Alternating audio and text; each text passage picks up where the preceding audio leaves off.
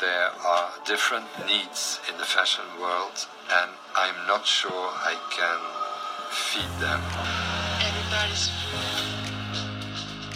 Historia y moda es un recorrido por nuestra cultura, el arte, la economía, la política y los roles de género que han tejido nuestra sociedad desde la prehistoria hasta el día de hoy.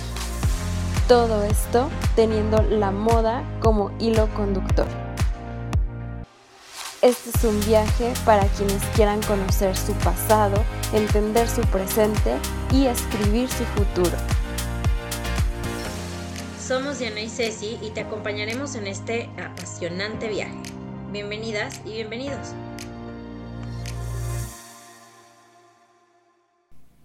En los albores del tercer milenio, la humanidad se despierta y descubre algo asombroso. En el siglo XXI, es probable que los humanos hagan una apuesta por la inmortalidad. Yuval Noah Harari. Buen día a todas y todos, gracias por acompañarnos en este episodio especial en el que cambiamos radicalmente de tema y pasamos de la comunidad LGBTQ a la comunidad científica. ¿Qué pensarían si les decimos que pueden comprar una bolsa o una chamarra de cuero de Alexander McQueen? No de la marca, sino que el cuero tiene el ADN de Alexander McQueen. Estarían usando literalmente a Alexander McQueen. Perturbador o lujo. En este episodio de hoy vamos a escuchar una entrevista hecha a la diseñadora Tina Gorjang, quien en 2016 propuso una gama conceptual de accesorios de cuero elaborados con piel cultivada a partir de la piel del difunto diseñador de moda y Our Lord and Savior Alexander McQueen. ¿Qué dices? Ajá. Tina Gorjang creó el proyecto Pure Human como parte de Material Futures MA de Central St. Martins y mostró diseños especulativos hechos con recortes de piel de cerdo en la exhibición de fin de año de la Escuela de Arte. Eligió recortes de piel de cerdo por su parecido con la piel humana y aplicó capas de color y silicona a la superficie del cuero para realzar la similitud. En la piel se añadieron varias pecas, mientras que una chaqueta incluida en la colección se tatuó para imitar el diseño y la ubicación de los tatuajes en el propio cuerpo del diseñador. Así es, pero su trabajo no solo es creepy como parece, en realidad ha sentado las bases para una exploración de materiales, posibilidades y límite, no sin cuestionamientos éticos y morales. La gama Pure Human de Tina Gorjang utiliza ADN procedente de las etiquetas de la primera colección de McQueen, Jack the Ripper Stalks His Victims, que contiene mechones del cabello del diseñador alojados en metacrilato. Después de extraer el material genético e implementarlo en un cultivo celular, el proceso de Gorjang consiste en recolectar las células en tejido de la piel. Este sería curtido y procesado en cuero humano con miras a usarlo en bolsos, chaquetas y mochilas. Gorjang presentó una solicitud de patente en mayo de 2016 que cubriría el material elaborado a partir de la información genética de McQueen utilizando esta particular cadena de procesos. El cuero humano producido a partir de esas células de la piel está incrustado con la información genética de un individuo específico, por lo que el proceso para obtener este tipo de material combina el uso de la técnica llamada extinción. Esto es, esencialmente una técnica que permite extinguir a, a nivel código genético tecnologías de ingeniería de tejidos y técnicas estándar de curtido de cuero que ya están presentes en el mercado comercial actual. Procedimientos similares existen hoy en día en diferentes laboratorios de todo el mundo.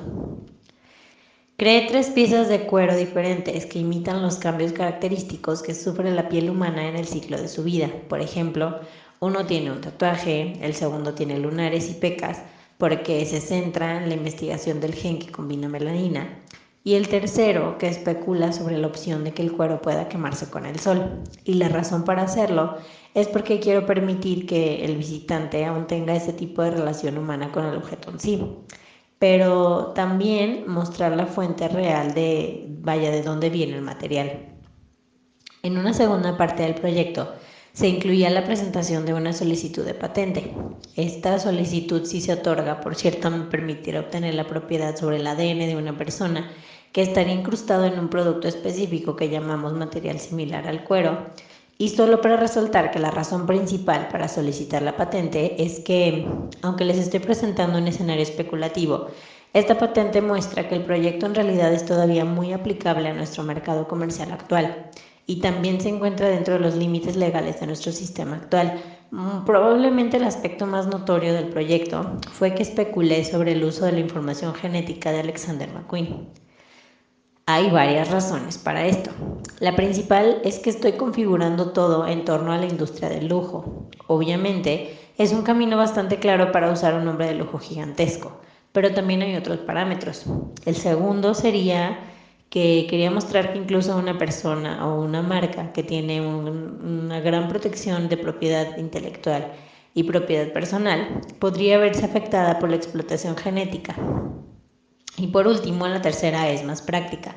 En realidad es capaz de adquirir la información genética de una fuente. Por ejemplo, Alexander McQueen que usó su cabello encapsulado en las dos primeras colecciones y lo puso en sus etiquetas de ropa Así que inmediatamente hubo un gran frenesí mediático alrededor del proyecto y por supuesto los medios no proyectaron el proyecto como un proyecto crítico y especulativo como probablemente se deseaba, sino que fue proyectado con una agenda comercial.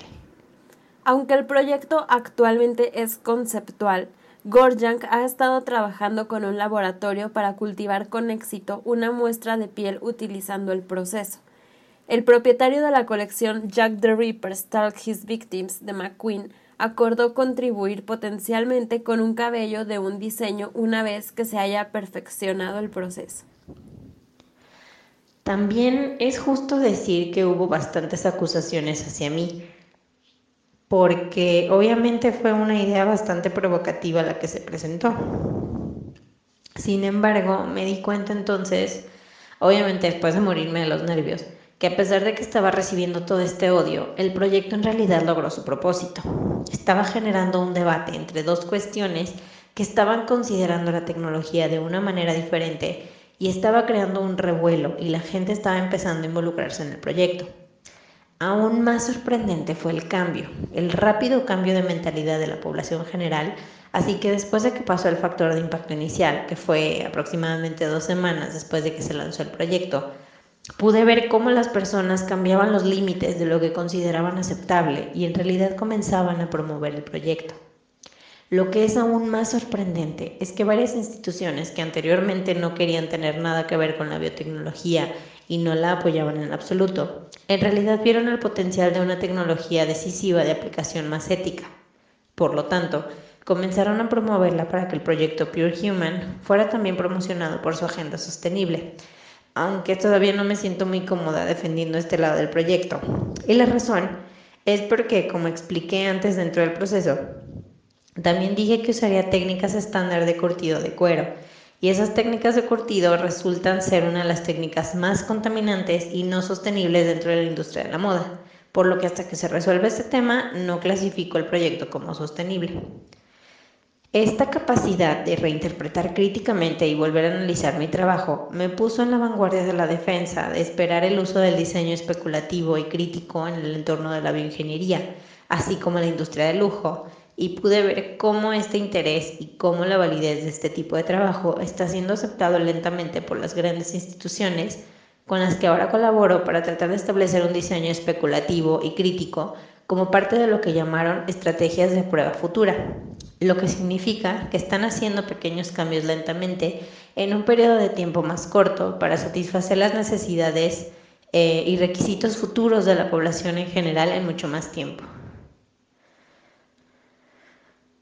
Lo que suelo defender cuando se trata de este tipo de entorno es esencialmente no solo seguir haciendo nuevos materiales y seguir presentando nuevas formas de producción, porque por lo tanto solo estamos creando un entorno insostenible en sí mismo porque seguimos agregando más y más cosas a nuestro entorno que en realidad no necesitamos, pero tal vez mirando hacia atrás y viendo cómo se pueden reutilizar algunos de los procedimientos que forman parte de las tecnologías ya existentes, lo que me lleva a mi segundo proyecto, que, esencialmente especula sobre la reutilización de la tecnología que actualmente usan para la desextinción, por lo que el proyecto se llama Proyecto Filler Genetic Italia y fue hecho en colaboración con una institución llamada Revive and Restore, que es una institución con sede en California, que está tratando de, vaya, de desextinguir a varios animales utilizando una parte de esta tecnología para crear un producto comercialmente viable y que básicamente crea cuero extinto.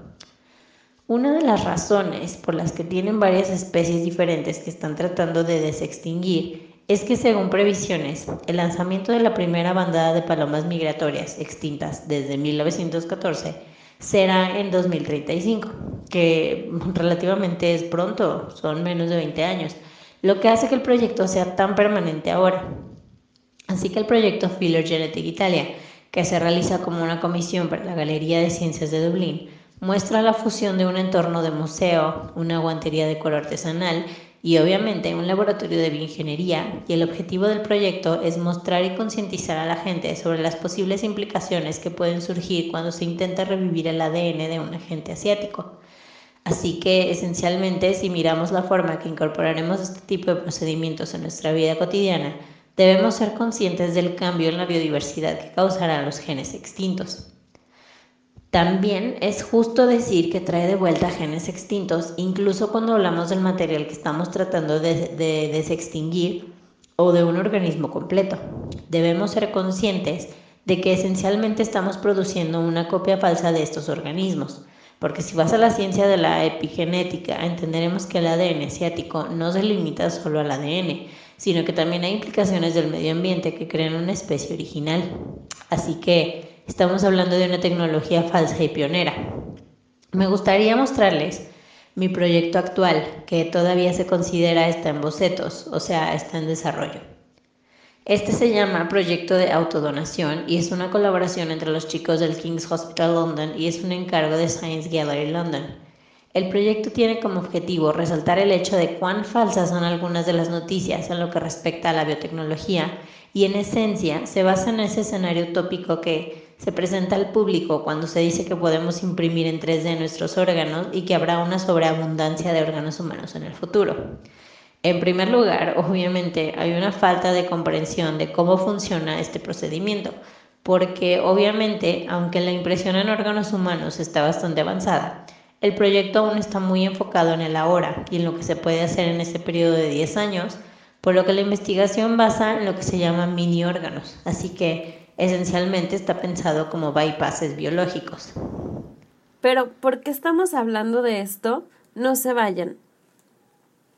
Al presentar este hermoso escenario utópico de la sobreabundancia de órganos humanos, volvemos al debate del proyecto inicial, la comercialización del cuerpo humano, esencialmente viendo el tejido de la carne como un producto.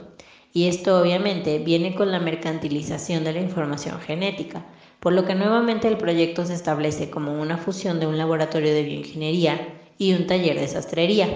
Y la razón de esto es porque dentro del proyecto se especula sobre los nuevos roles de trabajo que crea este módulo, uno de los cuales es el sastre de órganos.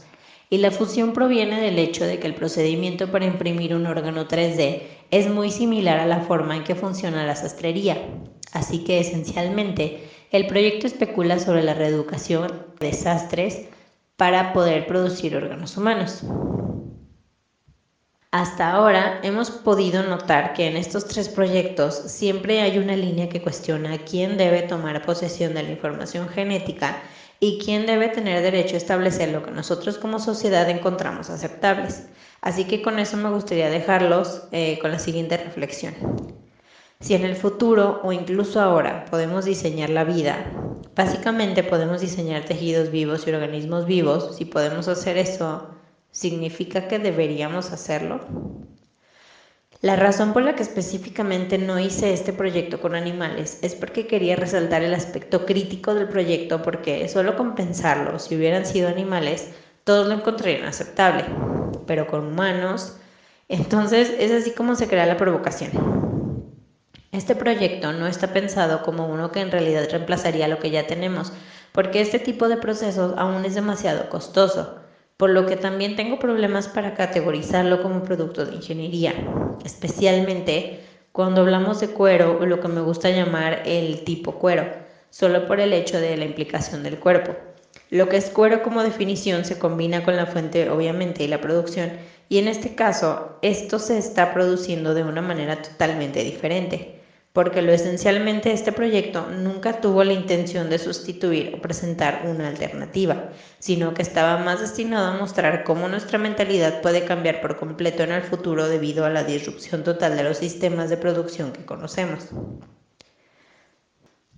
Si quisiéramos ver cómo crear materiales reales que tendrán una aplicación a largo plazo, no usaríamos una fuente animal o humana. Y de cualquier manera, la razón es porque obviamente son demasiados costosos para hacerlo. Más bien, se usaría una fuente de levadura, por ejemplo, solo para producir esto. Como dije incluso a corto plazo, estaba destinado a generar un debate sobre el uso de esta tecnología y para que realmente evaluáramos si queremos llegar tan lejos como para usarla para la producción. Solo para resaltar mi opinión sobre que muchas veces se promueve la bioingeniería como un sustituto de nuestro sistema de producción actual, lo cual no creo, por lo que soy un gran defensor de la coexistencia de este tipo de tecnologías, y que la razón es que si solo piensas en reponer por completo, digamos, la industria del cuero con un cuero de bioingeniería, habría tantas implicaciones no solo de aspecto financiero, sino también una interrupción total del sistema que tendríamos que realmente reeducar a todos los trabajadores, cambiar eh, pues todas las instituciones y lo que es aún más horrible si lo pensamos es que se, se perdería la artesanía y las tradiciones relacionadas con este tipo de bien con este tipo de industria. Por eso no abogo por mi proyecto como alternativa para eso, sino que lo uso como plataforma para generar un pensamiento crítico sobre el uso de este tipo de tecnologías. McQueen, él mismo un exalumno de Central St. Martins, murió en 2010 a los 40 años. Su colaborador y amigo Sean Lian lo describió como un diseñador que cambió la silueta de la moda, Gorjang dijo que pudo crear la colección y presentar la patente porque la legislación no limita el uso comercial de materiales genéticos humanos. Si un estudiante como yo fue capaz de patentar un material extraído de la información biológica de Alexander McQueen, ya que no había legislación que me detuviera, solo podemos imaginar lo que las grandes corporaciones con mayor financiación serán capaces de hacer en el futuro. La colección Real Human también es un comentario sobre el mercado de lujo cada vez más exigente y su enfoque en la rareza y los productos a medida o altamente personalizados. El creciente apetito de la industria por disfrutar de lo exótico está cambiando su interés hacia dominios y tecnologías no descubiertas que están redefiniendo el valor del lujo. El diseñador de modas Rully Recht también ha cuestionado los límites entre el lujo y lo perturbador. Para Recht, el diseño es una ciencia y la moda es forense. El diseñador, con sede en Reykjavik, Islandia, ha experimentado meticulosamente con materiales no convencionales como el prepucio de ballena y canguro. Sin mencionar que una vez se quitó quirúrgicamente una tira de su propia piel para crear el anillo de cuero polarizado Forget Me Not, que se vendió al por menor por aproximadamente 390 mil dólares. ¿Por qué las prácticas inusuales? Cuando algo es incómodo, es invariablemente nuevo. Como tal, mi barómetro creativo me guía a través de aquellas cosas particulares que me emocionan o me incomodan. ¿Qué piensan ustedes del uso de materias primas provenientes de los seres humanos para hacer moda o lujo? ¿Lo usarían? ¿Cómo se pueden definir las barreras que protegen la propiedad genética de los individuos? ¿Es válido comercializarla? Si la ética es la ciencia del comportamiento moral, plantearnos la necesidad de una nueva ética implica reconocer que el código ético actual no es suficiente para asumir los cambios que se están produciendo en el siglo XXI. Las transformaciones que estamos viviendo, tanto a nivel individual como social, demandan un nuevo sentido de los valores tradicionales. Pero ¿quién va a definir este nuevo sentido? Citando nuevamente a Yuval Noah Harari, ampliar nuestros horizontes podría hacer que el tiro saliera por la culata, provocándonos aún más confusión e incertidumbre. Gracias por acompañarnos hasta el final de este episodio, que sabemos que pues tal vez sí fue un poco bizarro, pero la idea es proponer estos estos debates morales, es hacernos pensar y reflexionar si los límites son estáticos o, o qué tanto se van a ampliar según la tecnología evoluciona. ¿Ustedes qué piensan? Déjenos sus comentarios en este episodio o en nuestro Instagram historia y moda guion bajo. Y recuerden que pueden leer la transcripción de este episodio, ver enlaces, incluso videos, más material y bibliografía en nuestra página de Patreon. Les agradecemos mucho a quienes ya están apoyando este proyecto por ese medio y los que no, pues los invitamos a que chequen la página y no se pierdan de todo el contenido extra y exclusivo que creamos para ustedes. Los esperamos la próxima semana con temas menos bizarros, pero sí de mucha reflexión, de ética, de moralidad, historia y moral. Chao.